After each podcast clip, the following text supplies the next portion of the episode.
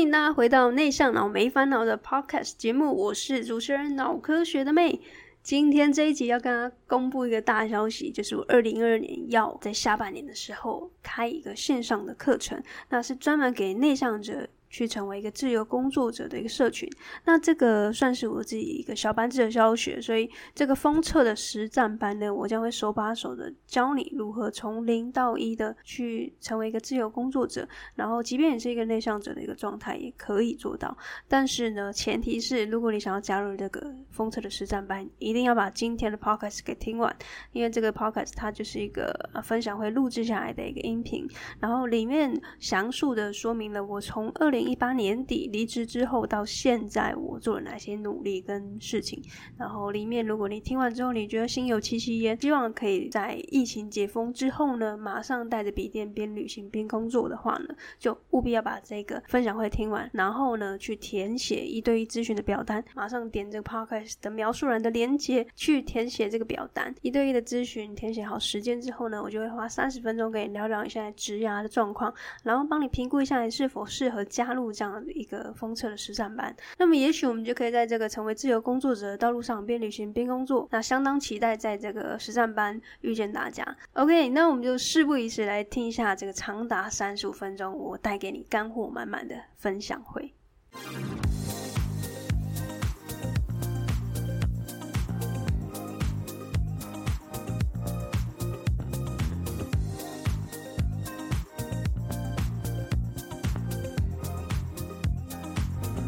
Hello，大家好，我是脑科学的妹，非常开心在这里跟大家见面了。然后这个免费分享会可能是你之前有填写过表单，然后收到这个影片，所以今天要跟大家分享我该离职吗？成为自由工作者的第一步。接下来的三十分钟到四十分钟要非常的专注，那也非常的推荐你们可以直接把其他浏览器都先关掉，其他的分页都先关掉，然后专注的看这个免费分享会，因为里面我会大量的提到我在这个从离职之后呢，我是怎么成为一个全职的自由工作者，那里面有非常多的干货，一个闪神可能就呃跟丢了，所以非常期待大家在看完这个影片之后呢，我最后也会跟大家宣布一个消息，好。那依照惯例呢，跟大家分享一下我到底是谁，因为可能有些人是看到这个问卷，然后可能填了之后也不晓得我过去的经历。所以容我先再简单自自我介绍一下。那我自己过去是念脑科学的研究所，这个专业其实在研究所的时候有学习到非常多的简报啊，还有这些脑科学、心理学相关的这个知识。那医师检验师也是大学的时候，呃，这个我比较是属于三类组的部分。然后在算是上班族的第一份工作吧，是连锁药局的店长。所以听到现在，你可能会觉得说，这关我屁事。哈，确实，这个可能跟你们。不太有关，但是呢，我想跟大家分享的是，假设你现在是一个三类组的学生，你看我现在右手边这个样子，就是很标准的三类组，就是感觉每天都在做实验的这样一个状态。其实我当初就是为了要每天做实验，所以呃，太太内向的关系，所以觉得说，哎，每天做实验真的太棒了，就可以每天吹冷气，也不需要碰到人，所以这也是为什么我去念研究所等等相关的这个选择。所以说了那么多，是想要跟这些想要呃从三类组跨领域。成为自由工作者的人一个强心针，又或者是你是完全的跨领域的一个强心针。主要呢，不是说我以前到底读了什么东西啦，而是告诉你们说，其实再怎么跨都没有我跨。所以这个是呃，我从三类组到一个网络行销的一个小白，直接闯进这个丛林里面，然后学习了这一套的技术，然后到现在跟你分享我是怎么跨过来的，然后。接下来三十到四十分钟就千万不要错过。所以现在呢，现在我就是全职的在做这个自由工作者的身份，然后有自己的 podcast。从去年的八月到现在，其实还没有满一年哦，但已经录制了快要两百集的集数了。那我现在有一个读书会，这个读书会专门就是给这个内向者来练习表达的一个场域，然后让呃，其实一开始都不太敢面对镜头，甚至不要说开镜头，连表达都有一点点困难的内向者。嗯来练习的一个地方。所以这个也陪伴了大家一年的时间，然后呃也成功了一个月一次陪伴大家嗯读书啊，然后表达练习，然后倾听，然后分享这个东西，让我觉得非常的很有成就感。所以这是现在我的状态。所以你有发现吗？从过去到现在，我是完全没有在碰任何的显微镜，也没有拿到呃任何的这个抽血的这个针筒，也没有穿上白袍了。那、也许有点可惜，但是我现在也非常喜欢我现在的工作。那为什么会喜欢呢？又为什么我会离开？这是蛮多人问我的一个问题。所以我在收集表单的过程中，我发现，呃，有人问我这个问题，我觉得蛮有趣的，就是为什么我决定成为一个 freelancer？那这个问题其实要回到我第一份工作的时候，那大家还记得我第一份工作是什么？刚刚提到的。就是药局的店长。那当初其实是因为我念研究所的关系，所以去应征了这个药局部门的呃储备干部的这个计划。那这个储备干部意思是说，他要在很短时间之内，就大概半年到一年的时间，帮你提拔成一个药局的店长。一般人可能要两年至三年，甚至更久。但是因为你有读过研究所，所以他们认为你可能学习能力上面会比较快速一点，所以呃半年到一年是 OK 的。但是呢，有一个先决的条件是你每三个月、两个月要回到这个公司的总部去开会。然后跟谁开会呢？就是跟这个最高层的这个长官，就可能是董事长啊、总经理啊，或者是各处室的这个嗯主管来开会。所以这跟新加坡有什么关系？就是呢，有一次我要去新加坡玩的时候，机票啊，这个所有的旅宿、景点都排好了。那时候还没有疫情啊，所以。那时候旅行是非常的盛行的，所以我那时候跟我的朋友非常兴奋，要期待某一周的某五天四夜吧，要出去玩。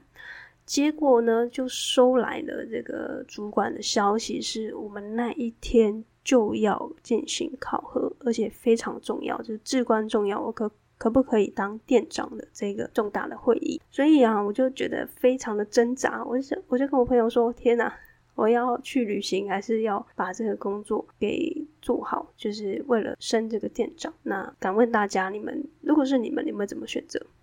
那我自己的选择就是选择了工作，然后我就只好忍痛跟我的朋友说：“不好意思，真的呃很抱歉，就是原本约好的，我只能全部都撤退，然后呃机票都还没飞，就惨赔五六千块这样子。”然后。我在那时候，其实就除了是这么震惊的一个消息之外，我就开始突然的去思考，就是为什么大家会觉得说，诶，为什么你脑袋突然撞到吗？还是怎样？为什么好好的工作不做，要跑出去做一个完全不相干的工作？就是你突然被开启一个以前从来没有遇到过的问题，然后你才去很深刻的思考说，为什么这件事情就非得要这样？所以我在那个当下，我就开始问我自己。我之后一定都是这样了吗？每一次旅行，我就必须要胆战心惊的，会不会碰到什么重要的会议吗？那这样子我不要，我不要这种工作，所以我就开始去寻找答案。所以最后我就成为一个 freelancer 的故事，就是的原因是这样来的。好。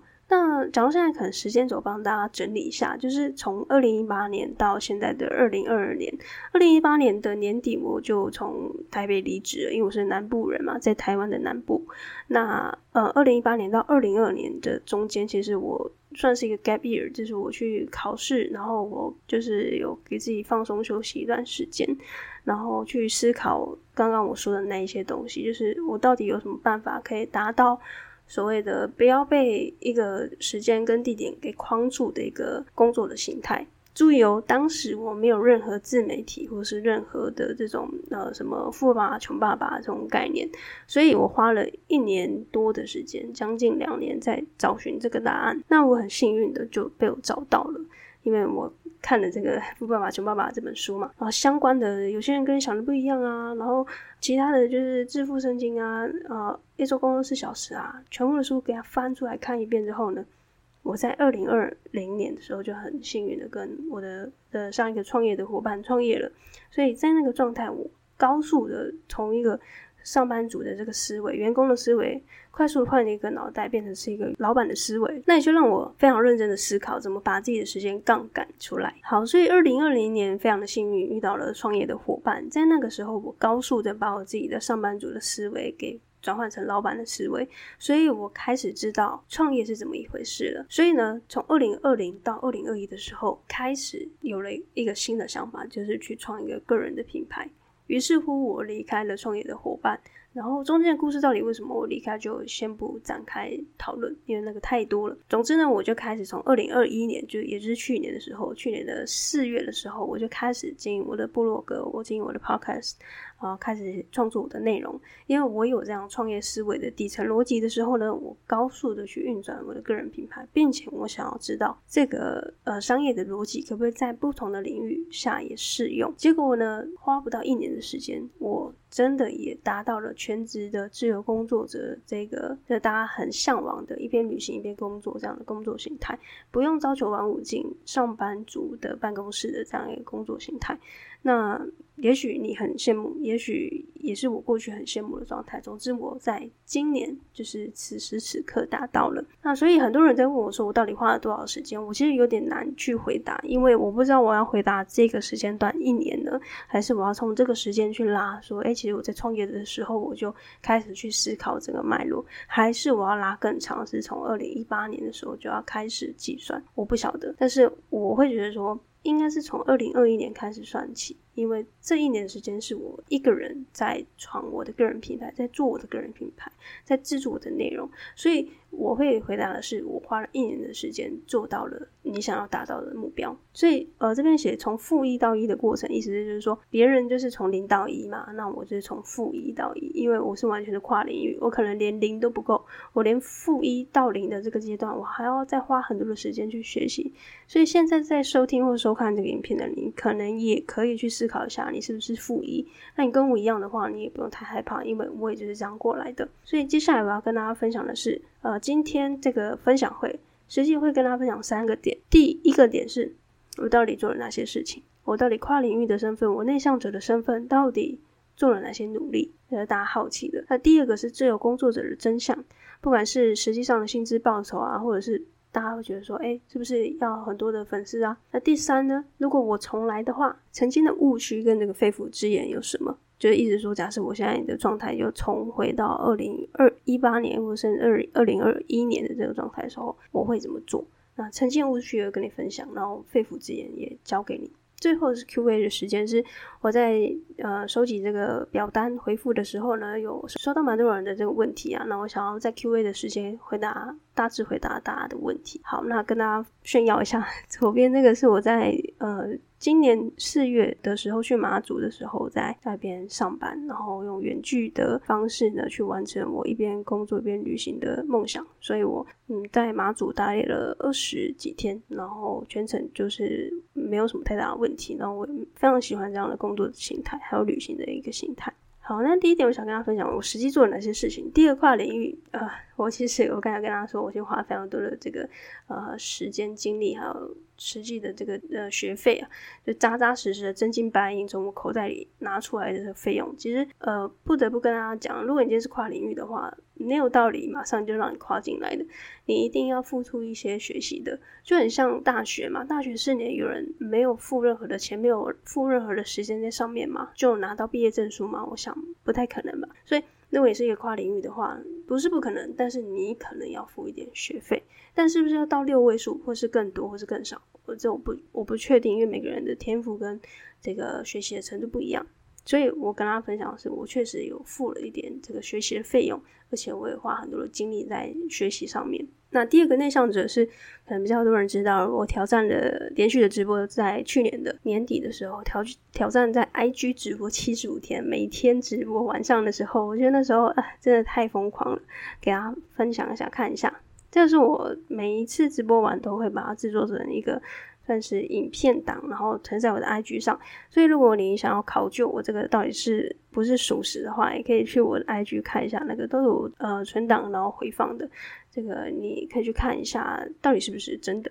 那跟大家分享的是，左边是我每一天的这个记录嘛。那右边我特别截入了一张乌漆麻黑的图啊。这个图是什么意思啊？这个图是我在前五天，待第四天的时候，我在公园的时候直播。其实我在前大概十天的时候，我是非常紧张的。其实我超害怕的，我那时候怕得要命。所以我选择一个方法是，我在一个很黑暗的一个算是公园这个视角，看起来不是那么呃大家看得清楚的状态下，我就没没那么紧张，然后我又戴着口罩，所以完全看不清楚脸，但是至少听得到我的声音。所以跟大家分享，其实所有的努力它不是看起来那么简单，看起来好像都是那么光鲜亮丽。那第二个呢，想要跟大家分享的自由工作者的真相，这也是非常多人想要知道，是不是这么的轻松，是不是这么爽，是不是真的就是边旅行边工作，边吹着海风，边在沙滩上，然后喝着玛格丽特？嗯，我想答案一定是不是的。如果有人跟你说就是这么轻松的话，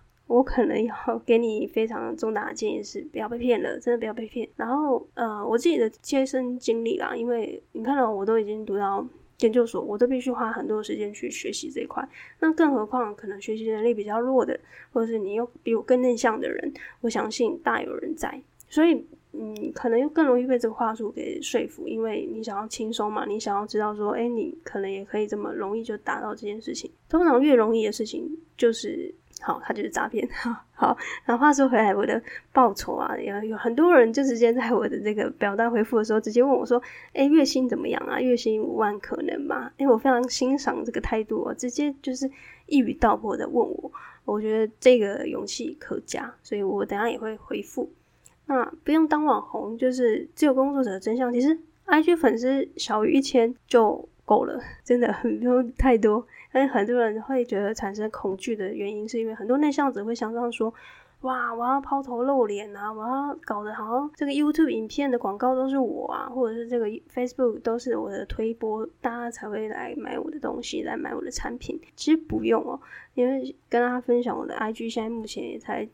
七百五十五位的粉丝，所以大家可以去看七百五十五位。”这个七百五十位完全没有买任何的广告，我就是真的扎扎实实的，从去年直播到现在，就是累积了这七百五十五位的粉丝，感谢你们。然后，呃，但是我不用到大家都认识我，就可以养活自己了。那是不是所有内向者都很梦寐以求的一个状态？就是你同时可以养活自己，同时你也不用把自己的脸到处去抛头露脸的跟大家介绍自己。我觉得这个可以留在大家心里有一个答案。那刚才问到说这个报酬的部分，下面三张图就是给大家一个记录，就是说其实呃目前我就是以接案的方式去拼凑我的这个薪资的组合，所以没有人说你只能接一个案子，也没有人说你一定要接十个案子，全部的就是选择权，全部的决定权就是在你的手上。所以以下这些案子，我从呃完全的零到一去接洽，然后到。嗯，签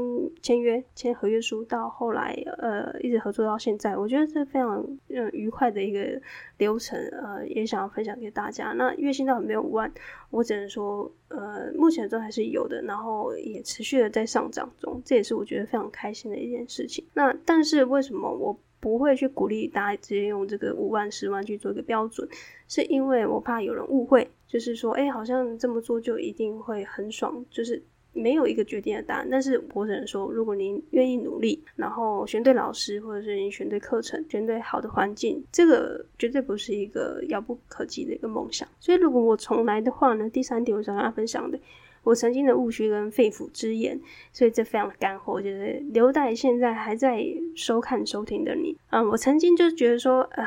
这个东西好像很困难，因为那时候还记得吗？我在呃做个人品牌之前，我是创过业嘛。然后那时候我的创业的伙伴跟大家介绍一下，是大学刚毕业的两个年轻人。那对比那时候我其实研究所毕业已经差距了大概有嗯两三年至少，所以这样的一个差距，我每次在看我们在看同一件事情或决定的时候，我永远比他们晚，我永远比他们慢，我永远比他们更多的借口跟理由。意思是说，当今天有一个困难，当今天有个问题要被解决的时候。我就会开始拿起电脑打下计划书，想说要怎么解决。但是他们已经人已经开车出去，已经去到那个呃现场解决这个问题。但是我现在还在电脑前面去想要要怎么解决这个问题。但是他们已经冲到那个地方去解决问题，而且呢，这个速度之快。所以跟他分享，我曾经的误区是，像你如果也是内向者的话，我猜你跟我一样，因为我们没有外向者的这么快的行动力，我们我们可能很常去。呃，思考一个问题可以思考一两天、一两个月，然后就慢慢的，然后觉得按照自己的步调，然后慢活，然后外向者就噼啪噼啪就把这东西就做完了。那我呈现误区就是内向者最最大的一个致命的一个致命伤啊，就是太晚行动，而且想太多。所以如果我重来的话，我可能会尽可能的不要让自己有这么多借口，这么多的完美主义跟拖延症。这个可能会大幅的加快我现在可能不是只有现在的一个成就。虽然我现在已经很满意了，但是我觉得这个速度上可能会更快的达成。所以肺腑之言是，我觉得内向者会需要更多的伙伴来去壮胆。那为什么呢？因为我自己就是这样子的一个受惠者。因为我当时有买课程嘛，因为我到处学习，然后制造我的全新的环境，发现有伙伴的话呢，带给我的好处实在太多了。怎么说呢？还记得我第呃前面几张投影片有带到说，第一天直播，前五天直播的时候，呃乌漆嘛黑的。然后那时候我就心想，不行啊！如果每次都那么黑，谁要来看？就那个收看人数越来越低，这样也，也不太好。所以呢，我就找了那个课程里面的这个看起来非常友善的这个学姐 来跟她邀请直播，所以拜托你可不可以，呃，我们一起来聊天，然后用直播的方式去谈论一个主题，然后你带领我，呃，算是跳舞的话，有点像是拉着我去跳这个整支舞的一个步调。那我就慢慢的没发现，在乌漆嘛黑的一个现场，然后到这里已经开始有一些亮光了。我我就是从室内 转移到室，呃，从室外转移到室内，然后可以直接看着镜头跟这个我的朋友来去做一个交流。那是到这个十二集的时候，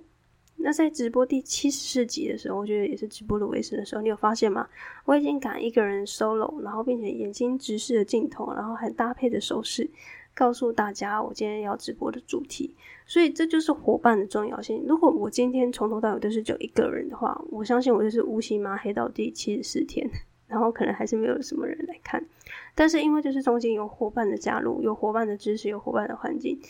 这还只是呃台面上的哦。台面下我有去制造很多伙伴的一个环境，然后很多人都是在做自媒体的，这样的一个氛围让我更安心、更有勇气的。朝向我想要去的一个地方前进，所以伙伴对于内向者，我觉得是非常有帮助的。就你卡在一个阶段很久的话，他们会是帮助你前进的一个非常大的一个动力。所以说了那么多啊，就是我自己对于内向者还有跨领域这件事情，总和以上到现在，我有非常多受惠的地方，然后也是我觉得这个工作者会很适合内向者去经营的一个职涯方向。就是当我们拥有选择权的时候，这其实就是真的是太美好的一个世界。对内向者来说，就像我，呃，先看第二张好了。我前阵子去台南玩的时候，我就在饭店里面跟我的伙伴开会，然后只要有网络、有冷气、有椅子、有桌子、有灯，我就完全可以当我的办公室。然后我就是边旅行的状态，然后边开会。然后开完会，我就马上再去下一间，嗯，就是宵夜街去吃饭，就是这么的随心所欲。然后，呃，马祖这刚才有没有提到嘛？就是那个前几个月的时候，四月的时候去马祖玩，然后在那边边旅行边工作。然后这是比较普通的，就是我平时可能呃闲来无无事的时候，因为我喜欢逛一些咖啡馆，然后独立书店嘛，所以就有时候他们有一些 WiFi 或者是可以插座的插电的服务的时候呢，我就会在那里待上一阵子，然后边工作。那最左边这张呢，其实就是我。呃，就是上个礼拜而已去提案的一个创业竞赛的简报，这些东西都是我在呃经营我自己的这个事业，或者是经营我的内容的过程中，我希望我一直持续的成长，所以我也不会一直把自己局限在当自由工作者。就这样结束了，因为我也想要再更精进我自己，所以我也想要知道我在这个市场上的价值，所以我也会去做一个提案的动作，让嗯评审老师或是让这个市场去看我现在的状态是否像我想象的那么美好，所以这个东西是我。在拥有所谓的绝对的自由权之后呢，我不再被呃主管去绑定说，哎，你现在就是一定要做什么事情，你现在就是一定要去做一个考核的动作，你现在就是一定要去跑客户，你现在就一定要坐在办公室哦，没有这样的一个规范了。但我也拥有相对呃这个自由之后呢，我也有自己的自律去完成所谓的我想要完成的目标还有梦想。好，那感谢现在还收听到这里的听众还有观众，来自你们的提问是呃，在收看这个表单回复的时候呢，有你们就会填写一些信箱嘛，然后有人有提问，我就非常感谢你们的提问，其实我都有收到。那因为时间的关系，我只能在每一个我觉得呃五大构面来去分享。我觉得有些人提出的问题，我觉得可以在这里给大家统一一个回复。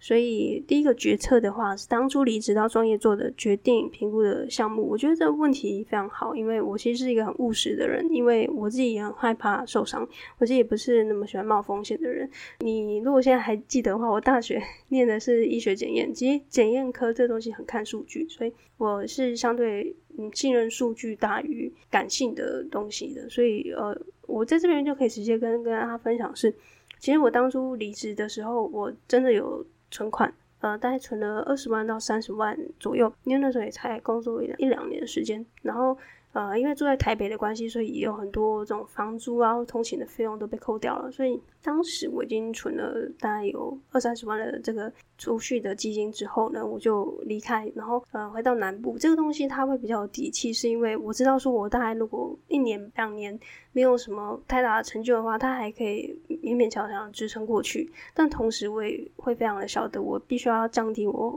非常多的物欲，还有我的其他的一些娱乐消遣的费用。所以当时我有储蓄，然后第二个我评估的项目是，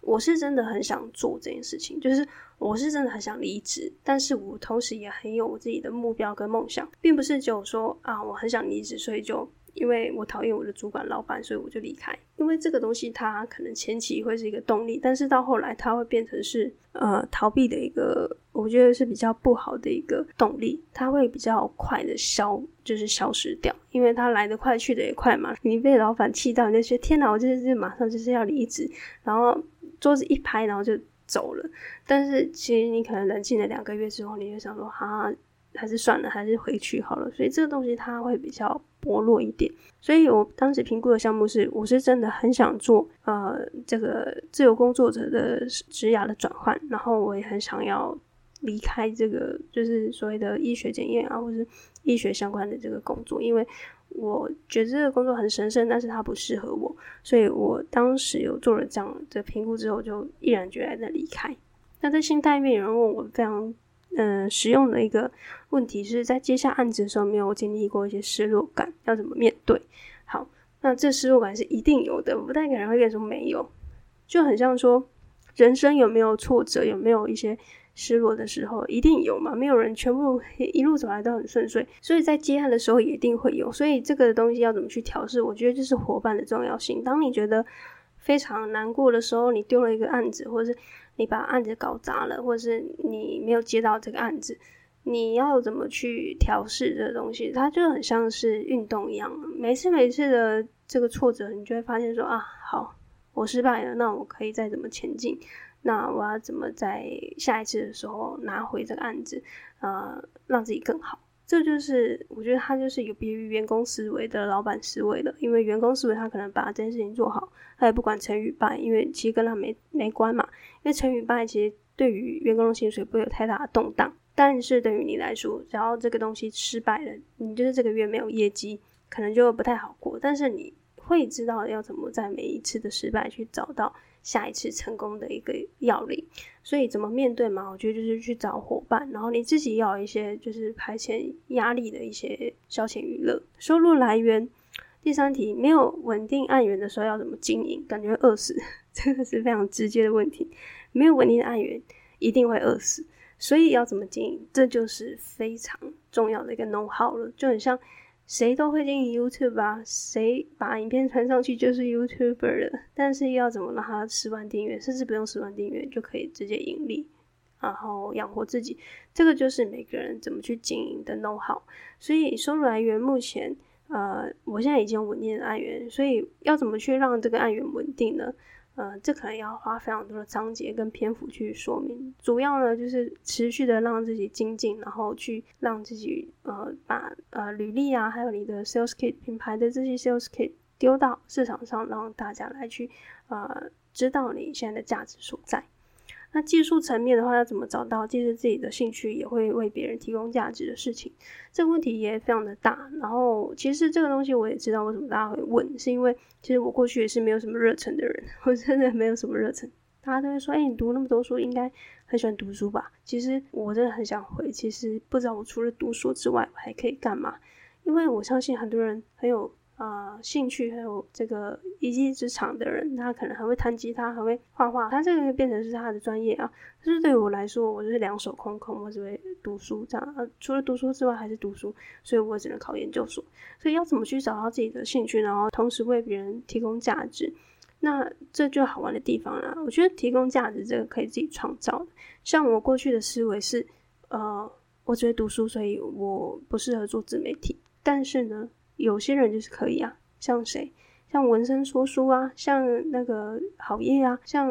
那个啾啾鞋，他们是不是也都是用一张嘴，然后开始把他的脑袋里面知道的东西给说出来，然后变成是说书知识型的 YouTuber，然后透过知识来变现。这就是透过你自己的兴趣，然后也可以呃找到呃为别人提供价值的事情。好，那最后这个生命意义，我觉得最有趣的一个问题是。哎，有人问我说：“成为这个工作者的你觉得快乐吗？”甚至我也有被问过说：“哎，你会不会啊、怀念以前上班族的生活？”哎，我先回答第一个，我觉得身为现在的这样一个工作的状态，我觉得非常的快乐。我再说一次，我觉得非常的快乐。那这个快乐感，其实我以前是觉得很迷惘的。就是目前现阶段的我来说，我觉得我自己是很丰盛的，而且很满足现在的生活状态跟工作的心态。所以我现在的状态是非常的快乐。然后回到刚刚第二个问题是说，我会怀念上上班族的生活。其实我不太会，因为我是内向者，所以我其实很享受一个人的生活，一个人去解决各大的问题。然后我也不太会需要别人来跟我。一起订什么饮料啊，然后有什么 happy hour 啊，这个我还好，就偶尔可能如果我真的很怀念的话，我就找其他的伙伴，呃，其他认识的创业的伙伴一起聊聊天，呃，叙叙旧，我觉得仅此而已，其他我都觉得非常开心。所以以上这些问题，希望可以回答到你们对于自由工作者的一些想象跟好奇。然后接下来要问，嗯，适合工自由工作者吗？因为有些人。呃，对这个工作者可能有一些错误的迷失，例如说，呃，好像很爽啊，但其实我告诉你，时间地点很弹性，但是有些人他可能就习惯睡到中午十二点，这很有可能因为不自律的关系，所以不是那么适合自由工作者。那相反的，上班族算是典型的朝九晚五，但是他因为是有点类似强迫你，嗯，一定要在什么时候出现，所以你势必要出现的状况下，你就比较不会，呃。因为你的不自律而导致整件事情都崩坏，所以这两个东西你们要去思考一下，你们是不是那么适合自由工作者？再来也是很多人问的薪资的部分，其实自由工作者的薪资其实它就是呃下档有限，上档无限，就是你再怎么烂，你就是零嘛，你的月收入是零，但是呢，你可以月入十万、二十万、三十万、一百万，没有人管你，就由你来决定。但是上班族他的薪资稳定，但是他的缺点就是他的涨幅有限。例如，想问现在大家在看这个影片的，你们现在月薪多少？你们月薪应该三万多、四万多、五万、六万，不管多少，但是你明年呢？明年可能也是差不多吧，对不对？所以这个东西它就会变成是有稳定，但是它的涨幅有限。对比之下，你们比较喜欢哪一个？然后第三个是我自己最喜欢的孤独感跟自律，还有。VS 大量的社交跟合合作，身为一个内向者，我相信你只要看到社交这两个字，你可能一个头两个大，你就会觉得哇，天哪！每天上班还要跟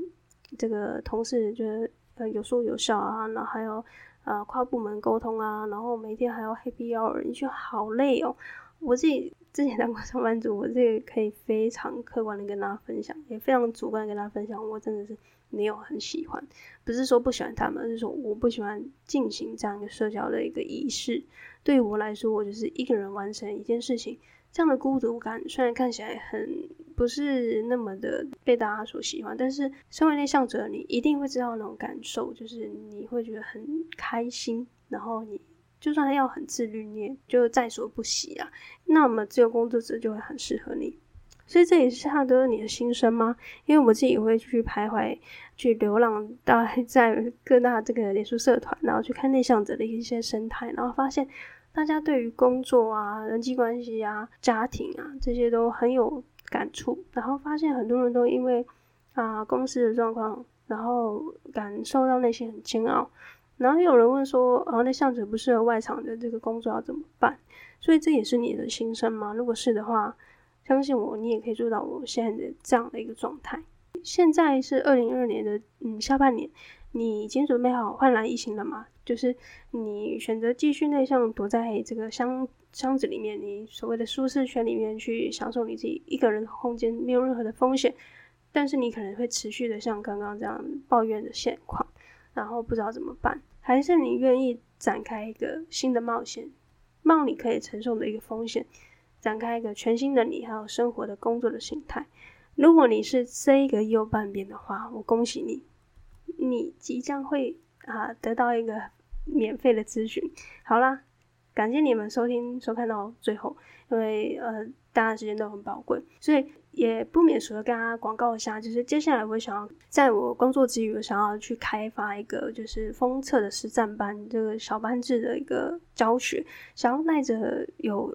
志一同的内向者，你想要成为自由工作者，但是目前你可能是完全零的一个状态，又或者你想要再更进一步的内向者的一个小班制封测实战班。好，那这个免费的课前咨询就是三十分钟，然后我会初步的判断你目前职涯的状况，然后呃谁会适合这个封测实战班？就是第一个是从你开始，就是你想要找到你的第一个案源，那斜杠或全职都可以。那用数据来看的话，就可能是零到五十万的台币的年收。当然，我不仅收台湾的学生啊，如果你是中文都有通的话，马来西亚啊、新加坡啊、香港啊都可以。但是你自己去换算一下台币，换算你们国家的这个币值。那第二个呢，就是稳定现在的案源。我猜有很多自由工作者现在可能有开始陆续的接案，但是不是那么稳定。那么呢？呃，也很适合这个风车实战班。你想要提升你的业绩到一样台币五十到一百万甚至以上的话呢，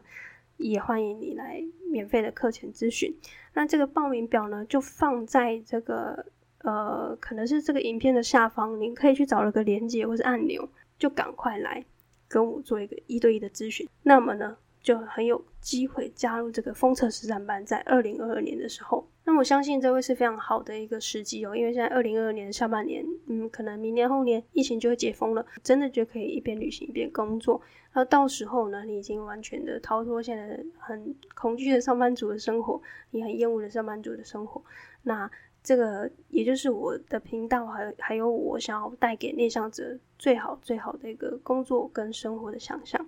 好，所以就是赶快去下方去预约咨询，然后我们就在一对一咨询里面见。啊，非常期待看到每一个呃对自己生活工作的目标有前景的内向者，想要真的实现边旅行边工作这样一个状态的你来跟我咨询。那我们就在这个一对一咨询里面见喽，拜拜。